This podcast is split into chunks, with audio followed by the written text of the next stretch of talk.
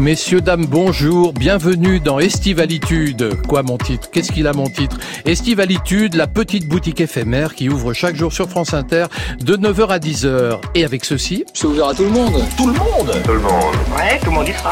Formidable Si je voulais me contenter de raccourcis faciles et journalistiques, je vous dirais que mes deux invités ce matin racontent leur crise d'adolescence, mais ce serait banal et pour tout dire un petit peu fade. Alors voici Kali, on connaît le chanteur, le compositeur, l'interprète, mais dans Cavale, ça veut dire s'échapper.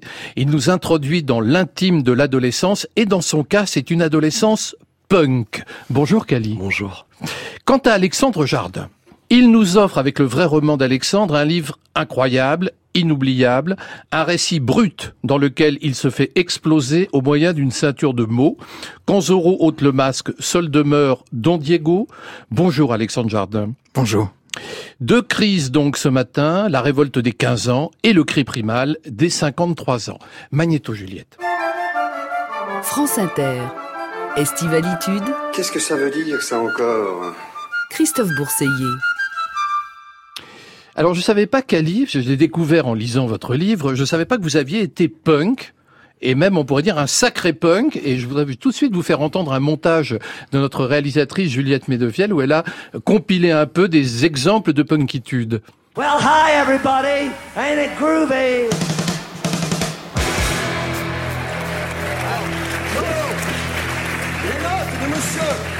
Ferré, nanana, participe dans le rythme assez crispant. Alors, entre parenthèses, on reprend en cœur des refrains révolutionnaires. On ne va pas voter au premier tour et puis on manifeste contre Voilà, le peine de dire Résistance. Mieux aurait valu faire un programme électoral. Le progrès n'est pas un orgasme. les Eh, le droit de perdre, revendication étroite. Mais je vous emmerde, revendication étroite. Je le calcule, ça. Punk jusqu'au bout des ongles. Donc on a entendu successivement Joe Strummer, votre idole, hein, vous le dites euh, dans, dans votre livre. Et puis alors un extrait plus récent de l'émission On n'est pas couché où vous, vous vous craquez, vous êtes vous êtes punk. Plus récent, euh, ça, ça fait quand même plus d'une dizaine d'années, peut-être. Mais non, c'est- pas moi qui ai craqué. C'était c'était les gens en face de moi qui ont complètement craqué encore une fois. Oui, non, je m'étais, je me souviens, je m'étais fait gronder après l'émission parce qu'il y avait Monsieur Zemmour et Monsieur Nolo en face et puis j'avais, je leur avais pris juste les fiches parce qu'ils étaient très méchants et j'avais déchiré tout. J'avais dit maman, essayez de faire l'émission sans vos fiches. Et j'avais lu à tous les invités. Lui il va vous dire du mal, il va dire ça. vous n'allez pas me faire ce coup-là, d'accord Non, mais alors, juste mon, mon Oui. fait d'armes, c'est que j'ai été séparé par Hutch, de Starsky et Hutch, qui attendait dans les loges Ah, et qui se demandait ce qui se passait. Et dans ma vie, j'ai été un jour séparé par Hutch. Ah Voilà. bah écoutez, ça c'est quand même extraordinaire. Alors il y a, il y a effectivement, oui, Alexandre Jardin, vous voyez, ça peut vous arriver ce genre de choses d'être séparé par Hutch. Euh, Surtout, ce qui me plaît, c'est qu'il n'a pas respecté euh, la règle d'un jeu qui était fictif. Oui, Et il a réclamé une émission réelle. Et, et en fait, ils ont paniqué. je crois. Alors Kali, quand on vous connaît, si on débarque et qu'on prend un de vos disques, on a du mal à imaginer euh, que vous êtes euh, l'émule de Joe Strummer de Clash. Pourquoi Joe Strummer? Hum, pour moi, c'est l'éternité, la vérité. C'est-à-dire, nous sommes en 1982 et c'est la première fête de la musique.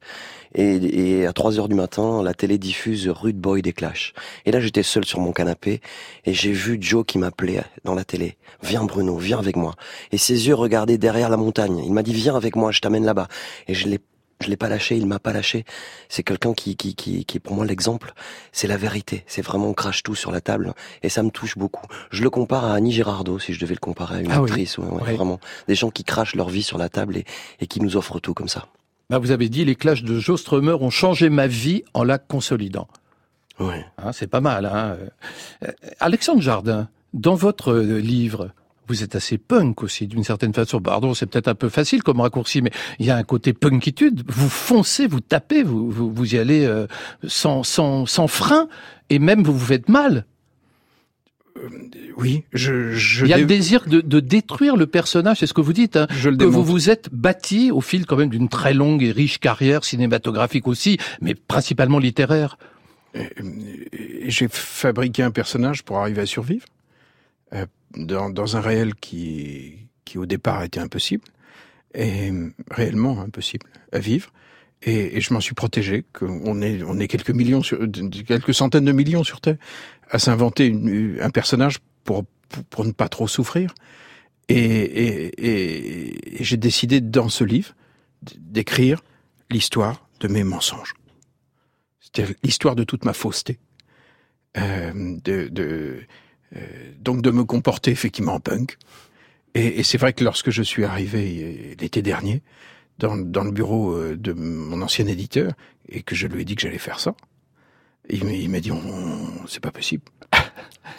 ça ne se fait pas. C'est-à-dire que tu, tu, ne peux pas euh, déchirer toute la totalité. On, on, a quand même un personnage, hein, chaque écrivain, tu ne peux pas le déchirer, tu ne peux pas. Euh, bah, Votre personnage de fanfaron, sympathique, euh, quelqu'un qui vivait une vie rêvée, qu'on avait tous envie de vivre, d'une certaine façon. Vous dites tout ça, c'était du pipeau. C'était un système de survie, mais comme les gens qui nous écoutent, hein, lorsqu'ils racontent des bobards, ils commencent par se raconter des bobards parce que le, le, le, ou leur couple ou leur histoire de famille ou de, de, de, de professionnel, enfin, parce qu'ils souffrent. Je voulais n'appartenir qu'au merveilleux, je clapotais dans le tiède et baisais avec parcimonie. C'est terrible de dire ça de soi-même. J'étais l'inverse des héros des romans d'Alexandre Jardin. Et vous étiez un personnage de Cali, parce que Cali, dans votre, quand vous racontez cette adolescence, vous le racontez sans phare. Enfin, vous racontez vos, vos, vos échecs, vous racontez euh, votre frère qui vous pique la, la fille dont vous êtes amoureux. Puis il y a ce groupe punk par excellence, qui a un très beau nom, moi je trouve, hein, Pénétration anale. Quand on pense que Cali a démarré avec Pénétration anale, ça fait quand même un choc.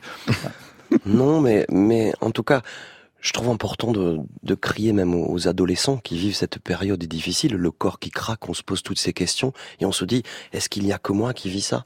Alors il y a des mômes qui ont lu mon livre et qui m'ont dit euh, ça m'a fait du bien parce que justement euh, j'étais pas seul quoi. Vous aussi vous avez vécu des choses difficiles, rentrer le soir, pleurer, pleurer parce qu'on n'ose pas dire à celle qu'on aime, celle qui nous arrache le ventre, on n'ose pas lui dire le lendemain au lycée, pleurer pour tout ça et, et, et voilà, c'est, c'est, ça m'a fait du bien. Mais j'ai une question à poser à, à Alexandre ah, Jardin. Donc après, est-ce qu'il peut y avoir encore un livre après ça? Donc comment ça se passe après? Bien sûr, ça commence. Ça recommence. C'est-à-dire qu'au lieu, au lieu d'écrire une littérature de, de, fuite du réel, d'idéalisation du réel, de, de euh, je vais écrire une, une, littérature du réel.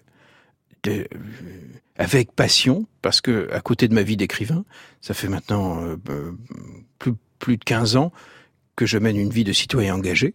Ouais. dont et, on va parler tout à l'heure. Voilà. Attendez, vous n'y échapperez pas. Et, donc, je, je, vais écrire une littérature complètement différente. Euh, ne pas être Alexandre voilà. fut longtemps mon identité, vous dites, et donc Bien vous sûr. voulez devenir Alexandre. C'est ça, ouais. à 53 ans, c'est une espèce de crise existentielle. Qui est la suite de mon engagement euh, civique, de mon engagement social, euh, où, où, je, je n'avais pas prévu que j'allais autant aimer la vie réelle. J'avais pas prévu ça je pensais que c'était forcément quelque chose de blessant, le monde réel. Euh, alors que quand on, on, se bat avec des gens qui sont engagés, on tombe sur, sur le courage. Et dans les deux cas, il y a des drames, parce que de vous, Cali, il y a quand même la mort de votre mère, hein, qui est un moment très dur pour vous. Oui, et puis mon père normal. qui sombre, et puis votre euh, père qui sombre. Tout à fait. Euh, ma maman est partie à 6 ans, c'est mon le sujet de mon premier roman. Oui, bah oui. Et, et, et donc, ce qui m'a beaucoup plu, c'est de faire vivre un petit garçon que j'ai découvert à cet âge-là. On s'est on s'est juré fidélité toute la vie comme ça ensemble, on, on, on s'aiderait toute la vie. Et on retrouve les deux, les deux héros quelque part à 15 ans, l'adolescence. Avec ce père euh, très indulgent, que, quand il apprend que votre groupe s'appelle Pénétration Anale, il dit oui, mais la musique est bonne. Il essaie de, il essaie de faire un effort. Enfin, il ne, il ne veut pas vous punir, il ne veut pas prendre la mouche. Mon père était l'exemple total, quoi, de, du, du bon papa qui m'a guidé, qui m'a amené sur des traces incroyables. J'aimerais arriver à sa cheville hein, quant à l'éducation ouais, de mes propres mômes. Il m'a donné cette phrase importante. Il m'a dit, mon père, tu peux faire toutes les bêtises que tu veux, je ne le saurai jamais, mais je te fais confiance. Donc j'ai pas fait des bêtises si terribles que ça à et, cause de ça, grâce et, à ça. Et, et, vous, Alexandre, votre père, c'est un homme que vous aimiez plus que tout. C'est absolument magnifique les pages que vous consacrez à la mort de votre père. On vous cache tout, puisque c'est la famille du non-dit absolu, de la réinvention du réel, oui. euh, des belles histoires en quelque sorte. Et, vous racontez, euh, vous, vous, réglez des comptes hein, dans ce livre. Il y a une part de, de, de, de violence. Alors moi, contre moi? Non, mais contre les autres aussi. Euh, Qu'est-ce qu'ils en prennent? Écoutez, euh, vous, vous, en plus, vous révélez des choses euh, intimes. Euh, il y a un abus sexuel. Il y a des choses importantes. Mais les, les, familles qui sont construites sur le déni ont forcément des placards absolument pleins à craquer.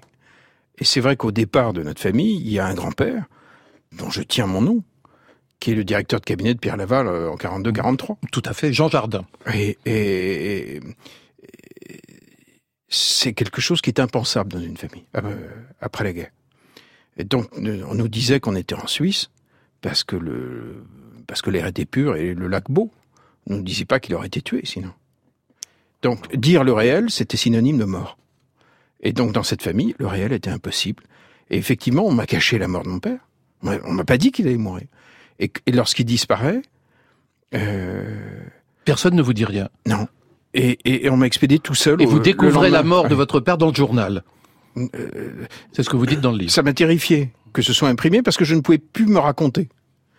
Euh, et puis on m'a envoyé au fond de l'Irlande le lendemain de la messe d'enterrement tout seul.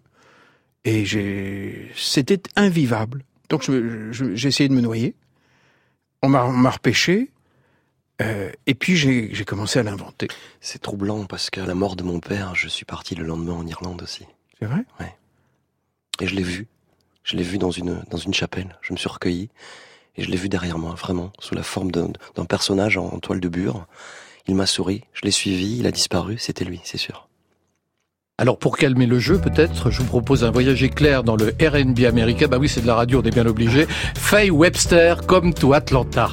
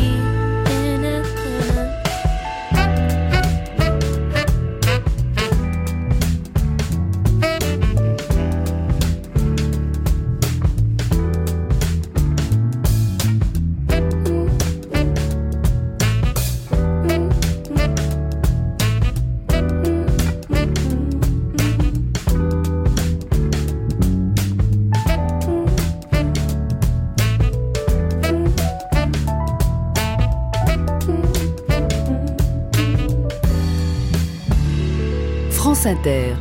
Estivalitude, Christophe Bourseiller. Alexandre Jardin, je rappelle que je suis euh, sur France Inter en compagnie ce matin de Cali et d'Alexandre Jardin. Euh, Alexandre Jardin, vous avez une, une, question que je vous avais demandé, vous avez demandé de réfléchir à des questions. Euh, pour Cali, laquelle est-ce? Quand avez-vous l'impression d'être réel? Question philosophique, hein Non, non, charnel. Euh, dans la, la, seconde, la seconde qui précède l'orgasme. Mm. Ouais, je peux plus rien retenir. Euh, je peux plus rien agripper. Je suis obligé de plonger. C'est là. Et, et, et après, vous reprenez le contrôle? Involontairement, malheureusement, oui. Mm. C'est-à-dire qu'après l'orgasme, on va dire. Hein. Donc le seul moment où on est vraiment sincère, c'est avant, juste avant l'orgasme. On m'a posé la question, je réponds pour moi, pas pour les autres. En bien tout sûr, c'est ça. Alors dans votre livre, Kelly, il y, y, a, quelque chose qui est intéressant. Je veux dire, c'est il y a une très belle histoire d'amour, mais une histoire d'amour assez particulière parce que vous la vivez avec un personnage qu'on n'arrive pas à cerner, qui s'appelle Sylvia. Sylvia, déjà, elle est chauve. Vous pouvez m'expliquer, euh, elle s'est rasée la tête ou c'est pas de sa faute ou c'est pourquoi elle est chauve? Dans le roman, donc Sylvia est une fille qui qui, qui vit mal le fait d'être euh, embarrassée par son corps. Ouais. Elle est très grande, trop grande. Elle est très imposante et évidemment les enfants sont cruels et se moquent d'elle, donc elle est toujours toute seule. Et c'est une fille qui, le premier rendez-vous que nous avons, euh, je lui saute dessus parce que je suis terriblement dévasté, car mon meilleur ami est parti euh, avec la femme que j'aime, avec la fille que j'aime, et, je lui mords les lèvres jusqu'au sang. Et je la presque viole dans la cour de, classe du lycée, dans la cour du lycée. Oui, vous lui malaxez les seins. Je lui malaxe les, je lui, je lui, je lui arrache les seins, c'est terrible. Et puis après, il y a elle le prend bien. Hein elle revient quelques jours après à l'école, euh, tondue, rasée. Et puis après, c'est elle qui va m'initier, qui va m'apprendre à, rouler des galoches, et je deviens le, champion olympique du roulage de pelle après, grâce à Sylvie. Et puis elle fait mieux que ça, puisqu'elle elle, elle organise en quelque sorte votre dépucelage, si j'ai bien compris. C'est elle qui décide où, comment, quand, avec qui. Et alors elle choisit le sosie de Patty Smith. Elle choisit une fille qui a deux ans de plus que moi, donc je suis en seconde, elle en terminale, c'est une galaxie. Et, et, la fille ressemble étrangement à Patty Smith. Elle s'appelle Patricia, les gens l'appellent Patou. Et moi je dis Patou, c'est pas possible, ça sera Patty, Patty Smith. Et donc, euh, juste avant de faire l'amour, je me dis, je vais faire l'amour à Patty Smith. Waouh. Ah, ça devait être un grand moment quand même. Hein. Vous avez une question, Cali, euh, pour Alexandre Jardin. Quelle est-elle? Alors, ma question, c'était euh, quelle est la chose la plus folle que vous ayez faite par amour? Et là, il faut plus mentir, Alexandre, parce qu'on sait que vous avez inventé des, romances extraordinaires. Maintenant, je le sais, puisque j'ai lu votre livre. Réécrire ce livre qui sort là. C'est-à-dire accepter de publier un livre sans aucune forme de filtre euh, pour la femme que j'aime. Et, qu'elle accepte de vivre avec ce type-là. Vous dites voilà ce que je suis, prends le dossier tel qu'il est. et, donc le réécrire, le, le, euh, courir le risque d'être absolument réel en face d'une femme. Je ne savais même pas que c'était possible, euh, puisque j'ai passé ma vie à, fabriquer de l'idéal, à fabriquer de la fuite. Et, et elle vit avec moi. Euh, alors que ça peut être, ça peut faire terriblement peur. Un type qui avoue son énorme part de mensonge de fiction, de, de, fuite. Oui, mais vous n'êtes pas responsable. Vous le dites vous-même, mon père aspirait l'attention des femmes, ma mère attirait les hommes. C'est pas facile d'être à la hauteur, d'être le fils de deux surhommes comme ça, surhommes et surfemmes. Ah, c'était impossible. C'était absolument impossible. Le, Votre mère avait trois hommes en même temps qui logeaient à la maison, chacun dans sa chambre. C'est quand même compliqué, non Si je peux me permettre, euh, je me suis défendu. Si je peux vous voler euh, ce petit moment-là, quels sont les premiers mots de l'amour de votre vie quand elle a refermé le livre? Euh, Je, n'en ai pas le souvenir, mais enfin, j'ai le souvenir de, de son regard. Euh, je me souviens très très bien de la tête qu'elle a fait. Et, cette femme est un bloc de vérité. Et je sais qu'elle m'accepte. Et ce qui est, ce qui est l'acte d'amour euh, le plus puissant. Quoi. Euh, lorsque l'autre vous accepte, euh, que, vous, que vous ne vous défendez plus de rien, que l'autre vous accepte. Et c'est vrai que ça, j'écris pour vivre des moments comme ça. Kali, je vous ai demandé quel était le son qui vous résumait. Donc là, on est dans la radio, c'est de la radio bien sûr, et on est dans la sincérité totale. Et vous m'avez dit, le son qui me résume, c'est ça. Alors l'amour, c'est quoi? Ta voix, tes yeux, tes mains, tes lèvres, nos silences, nos paroles, la lumière qui s'en va, la lumière qui revient, un seul sourire pour nous deux.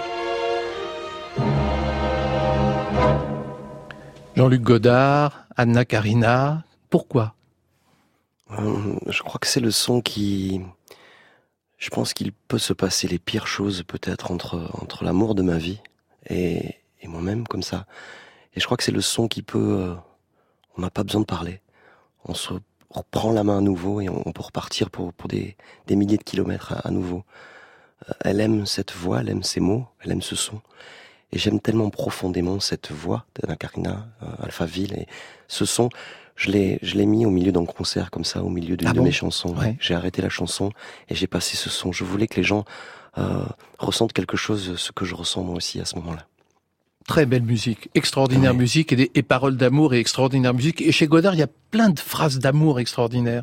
On pense dans Un bout de souffle quand Gene Seberg questionne Jean Parvulesco euh, en lui demandant qu'est-ce que c'est l'amour pour vous?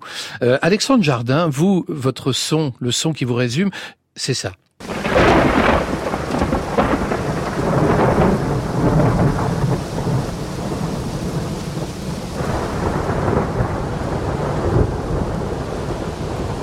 Euh, J'ai demandé un orage très violent à Juliette Medevielle. Je lui ai dit il faut que ça soit violent parce que parce que euh, tout simplement euh, la période est à la violence pour vous. Vous êtes dans un état d'orage. Oui. C'est, le livre le plus risqué. C'est, un orage. Ça craque. C'est un livre qui a été refusé dans son principe même. J'ai dû changer d'éditeur. C'est que, c'est comme si tout craquait. Quand vous, euh, j'ai écrit l'histoire de ces mensonges, au moment où le bouquin est distribué physiquement en librairie et qu'on sait que c'est irréversible, c'est-à-dire que on ne va plus pouvoir se défendre de rien. C'est fou une trouille. Est-ce que c'est encore un roman? Oui, c'est mon premier C'est votre- véritable C'est le roman. premier roman d'Alexandre Jardin qui va maintenant détruire euh, Euh, c'est, c'est son œuvre. Euh, qui, en tout cas, qui en écrit une autre. C'est un autre écrivain qui écrit ce livre. Et, et, c'est, tétanisant de peur euh, au, au moment où ça sort. Et puis arrive ce miracle. Les gens l'entendent. C'est-à-dire qu'ils acceptent qu'on quitte son rôle. On est en train peut-être de changer d'époque. Je n'ai pas été lapidé. Alors que je m'y attendais les gens, euh, en fait, se posaient les mêmes que questions. Vous, ceux que vous mettez en cause euh, ont-ils réagi ou vont-ils réagir? C'est possible aussi. Vous êtes très direct. Enfin, vous, vous accusez un demi-frère de, de, de, de viol. Vous euh, vous parlez de d'une de vos compagnes de façon en termes extrêmement violents. Vous parlez de quelqu'un qui vous a critiqué Je en disant que son mots. père s'est pendu oui, avec oui. un porte-jartel. Enfin bon, Mais euh, je, euh, en, en- en fait, la vraie violence, c'est lorsque le mot réel est évité et qu'on en met un autre. C'est ça l'hyperviolence. C'est là où le mal arrive. C'est lorsque quelque chose est mal nommé. Et quand vous écrivez un livre comme ça, vous renommez, vous remettez le mot exact. Euh, vous n'utilisez plus le mot de contournement. Alors forcément, ça fait un livre euh, pas convenable, Euh, mais ça vous en fait vous rebranchez la prise de terre. Avez-vous reconnu, euh, si on doit parler de la forme, votre style? Moi je l'ai reconnu. C'est- davantage le mien. Euh, euh, je préfère cette langue-là. Elle ne m'est pas du tout étrangère. Je ne joue pas. Et, et mais pour ça, euh, ça a été un long chemin. Alors Kali, on va écouter maintenant un extrait de votre dernier disque qui était sorti en, octobre 2018. On attend le prochain bien sûr, mais je crois qu'il est déjà plus ou moins dans votre poche. Enfin donc c'est plutôt positif. Euh, ce, ce disque, c'est Kali chante Léo Ferré. Bah, Léo Ferré, un punk euh, par excellence, avant tout le monde, et c'est Joli Môme. T'es toute nue sous ton poule, y a la rue que ma boule, joli môme. T'as ton corps à ton cou et le bonheur par en dessous, joli môme. T'as le rémel qui fout c'est le dégel des amants, joli môme.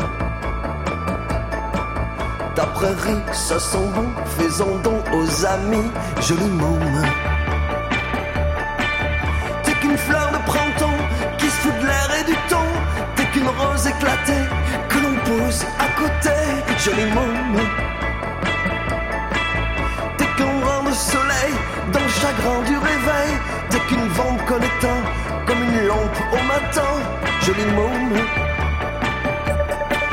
Tes baisers sont pontus comme un accent aigu, joli môme. Tes petits sont du jour à la coque, à l'amour, joli môme. Ta barrière de foufou, faut se la faire, mais c'est doux, joli môme. Ta violette, c'est le violon qu'on violente et c'est bon, joli môme.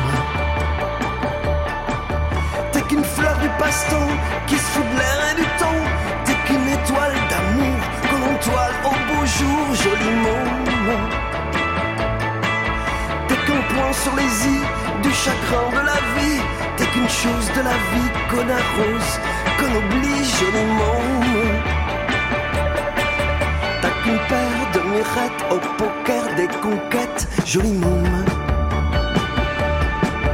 T'as qu'une rime au bonheur, faut que ça rime ou que ça pleure, joli. T'as qu'une source au milieu qui éclabousse du bon Dieu, joli môme.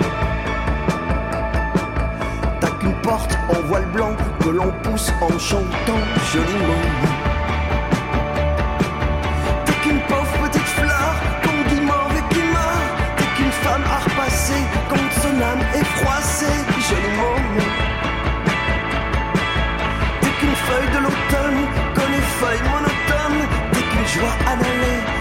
Chez moi la retrouver, joli môme.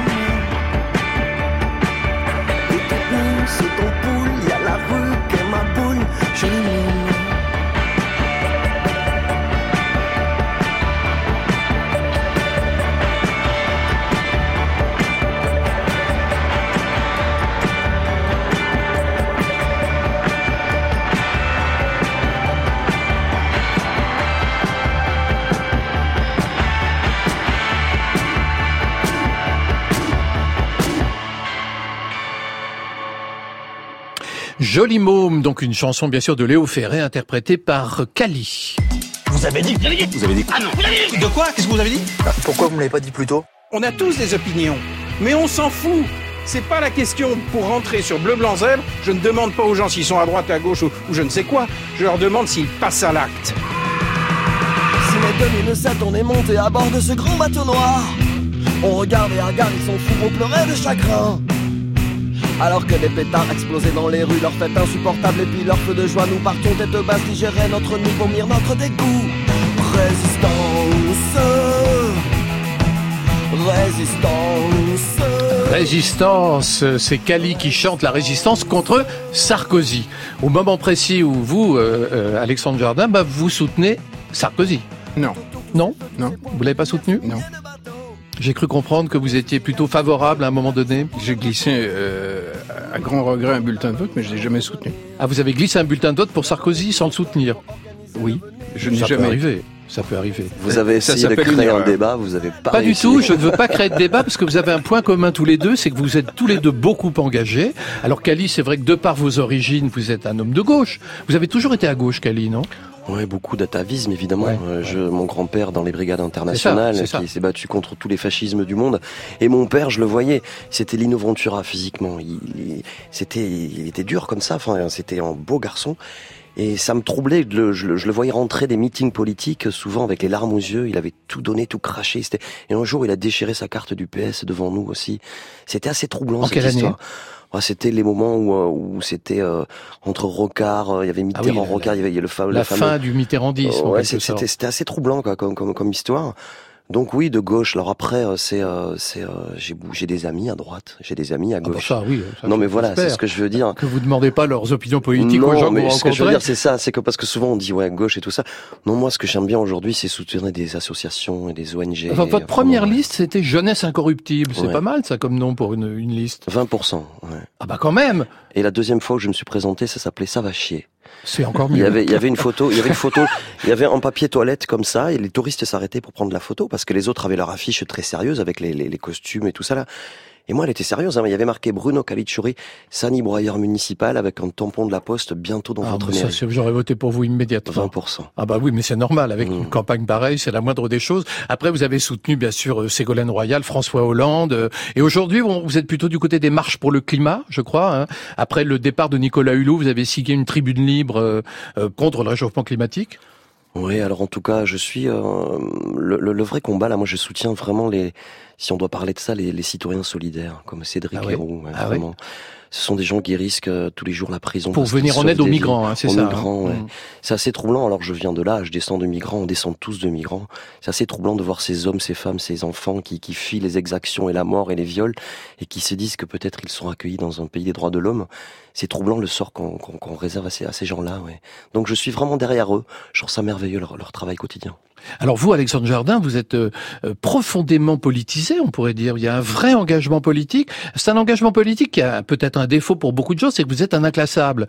C'est-à-dire qu'on n'arrive pas à vous mettre dans une case. Hein. Tout à l'heure, j'ai essayé de vous mettre désespérément dans une case de droite, disant ça va peut-être marcher, la droite contre la gauche, mais à l'évidence, ça marche pas, d'autant plus que votre mouvement bleu-blanc-zèbre, un de vos nombreux mouvements, enfin bleu-blanc-zèbre, c'est celui qu'on connaît le mieux peut-être, euh, vous l'avez lancé justement, c'est ce qu'on a entendu tout à l'heure, en disant, moi, c'est juste la pratique euh, c'est pas les idées, c'est qu'est-ce qu'on apporte pour faire avancer les choses, c'est ça? Ce qui m'émeut très profondément, c'est lorsque le, citoyen devient acteur. Euh, ce, que, ce que vous citez, ce sont des gens qui prennent eux-mêmes l'initiative. Ils disent pas à un autre de le faire. Ils le font. Et, euh, et c'est vrai que cette mouvance politique, elle n'a pas de, pour, pour l'instant, de traduction euh, électorale. Vous êtes jamais reconnu dans Macron? Non. Euh, euh, au tout début, je me suis posé la question. Je me suis dit, est-ce qu'il y a une part de, vérité là-dedans? Euh, que Macron annonçait un monde nouveau. Il disait, on va changer les paramètres. Ben, euh, j'ai été le voir. Je, suis tout. A priori, lorsque quelqu'un dit quelque chose, je, vais souvent voir. et puis j'ai compris que non, qu'il voulait une révolution technocratique, hyper centralisée, enfin, donner le pouvoir aux expons, aux polytechniciens, ce qu'il a fait. Euh, alors que c'est, il avait enrobé les choses de, de, de, du discours d'En Marche, quoi, du début. Mais moi, ce qui m'a intéressé très profondément, c'est ce que les gens font. Et donc, on a fédéré au sein du mouvement des ZEB 300 mouvements qui sont ce qu'on appelle des faiseux. C'est-à-dire des, c'est des élus Des assos, c'est ça Non, ça n'est pas, pas que. ça peut être de l'économie sociale et solidaire, ça peut être des mouvements de citoyens, ça peut être de, des élus locaux. Euh, des entreprises parfois. Mais ce qui vous avez été récupéré? Vous avez eu peur d'être à un moment donné récupéré par la droite, par la gauche Non, euh, non. Euh, Aujourd'hui, ils sont réunis sur la plateforme Bleu Blanc Zèbre. et on essaye de faire ce qu'on appelle des, des, des, bouquets de solutions. C'est-à-dire de regarder comment, en faisant coopérer ces mouvements, on peut faire beaucoup plus. Et moi, j'en ai fondé un très gros qui s'appelle Lire et faire lire, euh, on ah embarque, on embarque les retraités français dans, nos écoles euh, maternelles et primaires pour qu'ils transmettent le plaisir de la lecture aux enfants. Et on fait lire 700 000 enfants. Et on a plus de 20 000 bénévoles. Si, les gens qui nous écoutent veulent, faire ça à la rentrée, ils vont sur lireetfairelire.com, on s'inscrit, et on vaccine nos enfants contre l'échec scolaire. On, euh, c'est le plus grand programme français d'intégration parce que c'est tendre. Parce que c'est tendre. C'est-à-dire que les, on tisse une alliance entre les générations dans nos quartiers. Et ça, pour moi, c'est la politique absolument réelle. C'est comment on recoue une société totalement déchirée. Par en bas. Par en vous parlez des gilets jaunes d'ailleurs dans votre livre. Pourtant, on s'attend pas à ce que vous parliez d'un rond-point. Et à un moment donné, au détour d'une page, vous êtes sur un rond-point euh, avec votre enfant, et puis vous discutez avec les gilets jaunes. Et ce qui est le plus touchant pour vous, c'est qu'ils n'ont pas les mots. C'est-à-dire vous leur demandez de dire leurs revendications et ils, se renvoient tous la balle en disant moi je sais pas parler mais demandez à un Broger qui sait mm. parler qui dit non mm. non vous prenez un café plutôt je préfère rien dire. J'ai follement aimé tous les débuts de ce mouvement. C'est-à-dire à un moment un, pays qui qui qui dit non on marche plus. Euh, alors ensuite c'est devenu autre chose mais euh, au départ c'est ça. Euh, ce, ce, et ce sont des gens qui se sont pris en main. Et, je suis spontanément très touché par les gens qui se prennent eux-mêmes comme point d'appui. C'est-à-dire, je pense à, un élu local rural euh, qui, pour sauver son territoire, a fait venir six familles de, gens euh, qui, viennent de Syrie, de zones bombardées. Euh, ça a été très long pour arriver à faire admettre ça à la population. Et puis ça, ça réussit, ça revitalise son, son petit lopin de France j'aime les gens qui, sont acteurs, tout simplement acteurs, comme les 20 000 personnes de lire. On fait claquer la porte du saloon, les figurants aux yeux noirs se retournent, un silence pesant règne dans la salle. nonchalant, impassible, on s'installe. À la fenêtre, le spectacle commence. Au loin, la poussière d'une diligence. De cow-boy mal rasé, le regard louche. L'arme au poing pour ne pas rater le coche. Sont embusqués de part et d'autre du chemin. Ça va péter, va y avoir du sang sur les mains. Toi, t'as la tienne sur mon revolver. Je ne tiens plus, mon pouce s'accélère. Non, je ne dégainerai pas, je ne dégainerai pas, je ne dégainerai pas. Non, je ne dégainerai pas, je ne dégainerai pas, je ne dégainerai pas. Au passage du convoi très convoité, les deux brigands cinglés font siffler leurs balles. Contre ma cuisse, mon collet est chargé. Tu me regardes et les chevaux s'emballent. Le lourd chariot se renverse sur le côté. Les bagages les passagers ventrés. Les assassins enfin s'emparent du pognon. Tu me retiens par le bout du canon. Non, je ne dégainerai pas, je ne dégainerai pas, je ne dégainerai pas. Non, je ne dégainerai pas, je ne dégainerai pas, je ne dégainerai pas. Non, je ne dégainerai pas, je ne dégainerai pas, je ne dégainerai pas. Non, je ne dégainerai pas, je ne dégainerai pas, je ne dégainerai pas, je ne dégainerai pas.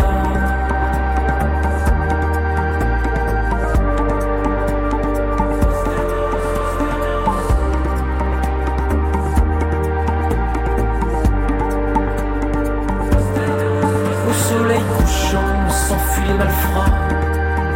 Et la salle s'illumine. Les spectateurs sortent sonner du cinéma. Toi t'as la main dans la poche de mon jean.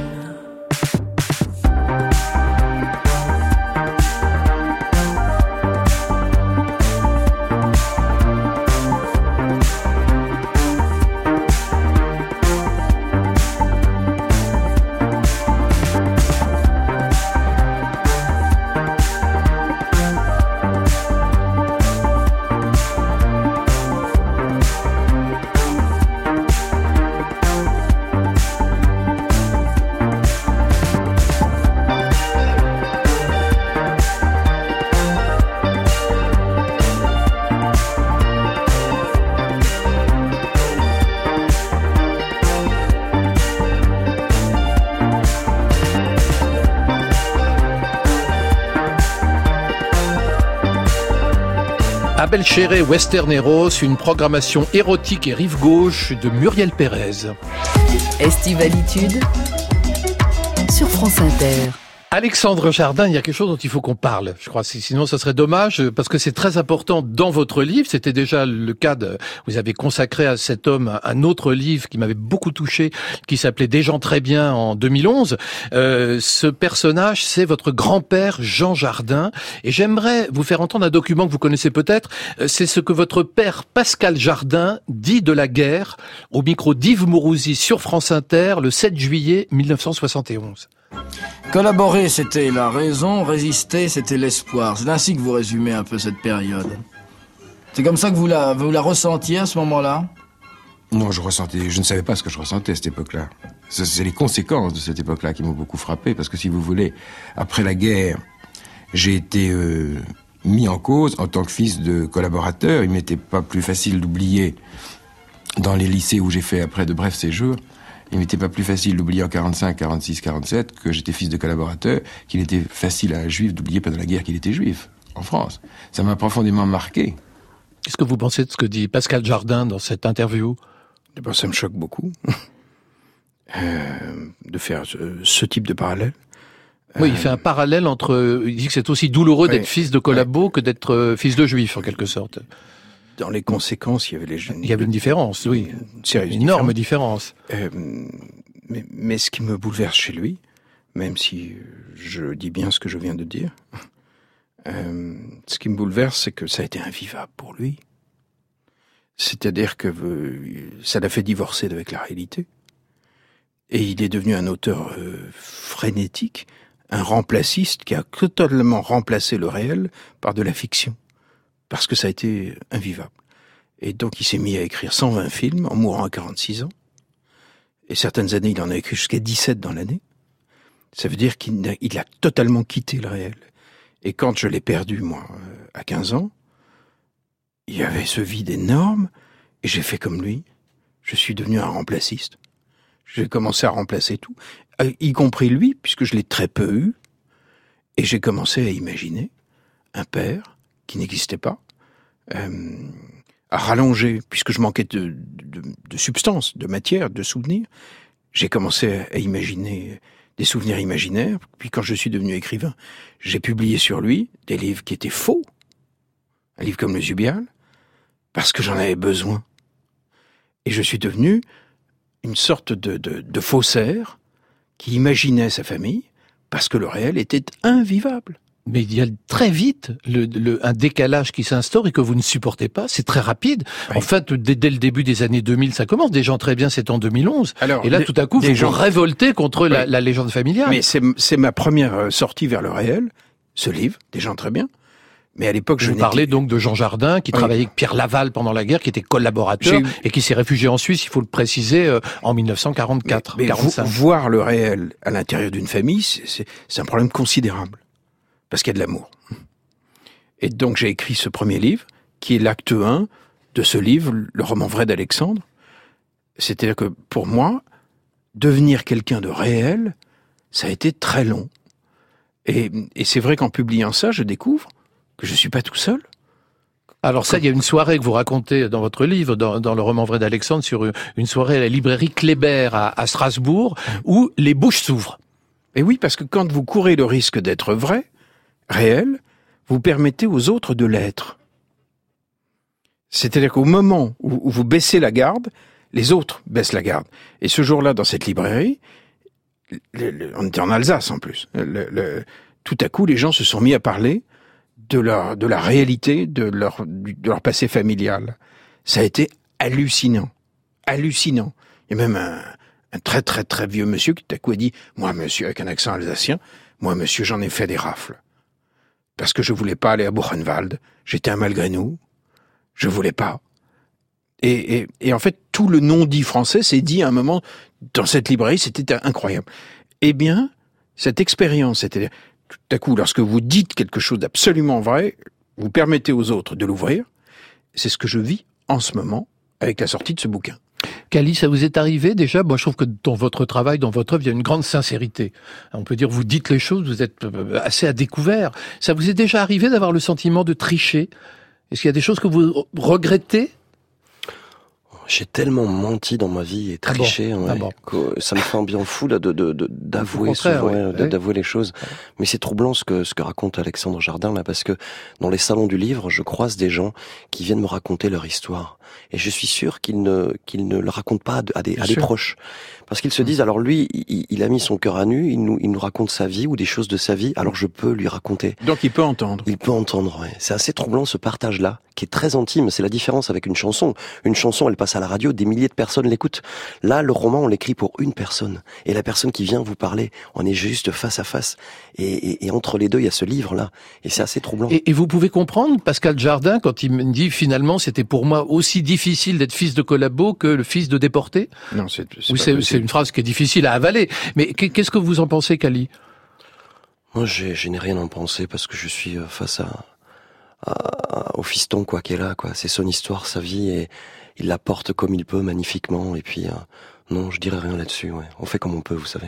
Alors moi, ce que je trouve euh, formidable chez vous, euh, Pascal, euh, Alexandre, ah bah je suis sérieux, c'est le bordel, j'y comprends plus rien. C'est qu'il y a chez vous quelque chose de pascalien.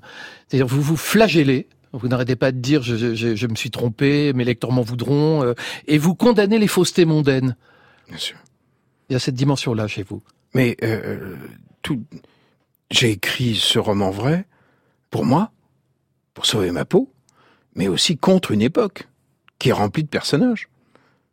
On peut pas allumer la radio, écouter la télé, sans voir des journalistes qui jouent des personnages, qui posent des questions à des personnages et qui Moi, par exemple. les, les... Non, mais tout le monde sait que c'est vrai. Bien sûr. Euh, que ce phénomène a envahi notre société. Mais à quel moment donc on décide de le nommer roman? Euh, L'objet là, comment comment on décide Alors je l'ai nommé, je l'ai nommé roman parce que pour moi aujourd'hui, l'essence du, ro- du du romanesque gît dans le réel. D'accord. Alors que pendant des années, j'ai cru que c'était à l'extérieur, que c'était dans la fuite. Et, et pour moi, il n'y a pas de plus romanesque que de s'approcher d'un être humain avec une loupe. Tu veux que je te raconte un souvenir? Un souvenir, oh oui. Si vous saviez ce qui m'est arrivé, j'en ai des choses à vous raconter. Alors on arrive maintenant à un moment un peu plus détendant parce que là on est dans, des- dans une certaine gravité. Mais je vous rappelle que nous sommes sur France Inter. C'est le matin, c'est l'été. Enfin bref, on a envie quand même d'une forme de, de détente psychique. Et la question que euh, que je vous ai posée, à laquelle j'aimerais que vous répondiez, alors peut-être vous, Cali d'abord, c'est quel est votre plus incroyable souvenir de vacances? Euh, sans hésiter, je dirais euh, 16 ans. Euh, Le moment où, euh, où on fait l'amour la première fois. Et, et cet été incroyable où, euh, où j'ai travaillé, vraiment je travaillais à, la voirie dans, dans le village. Donc je ramassais les poubelles et le soir, j'étais comme j'étais émancipé, j'étais majeur à 16 ans. Euh, j'avais une crêperie à moi avec mon groupe punk, les pénétrations anales. Pénétration anale. On était la seule crêperie, donc les gens venaient. Et ceux qui reconnaissaient la musique qui passait, euh, qu'on passait, on leur offrait le repas. Comme ça, c'était fou, on faisait ce qu'on voulait. Et à la fin, j'avais tellement travaillé, j'avais gagné de l'argent, et j'étais fou amoureux d'une Anglaise, Louise, qui est venue dans mon village. Elle est partie chez elle en Angleterre, on devait plus se revoir. Et au lieu de retourner au lycée, euh, j'ai pris l'avion, je suis allé, je suis allé la rejoindre. Donc ça a clos cet été-là, j'ai fait une fugue de deux mois, la police me cherchait partout, et mes seuls camarades de pénétration anale, Alec et Fernand, eux deux savaient où j'étais, ils ont été cuisinés par la police et tout ça, et donc c'est un été assez bouleversant pour moi.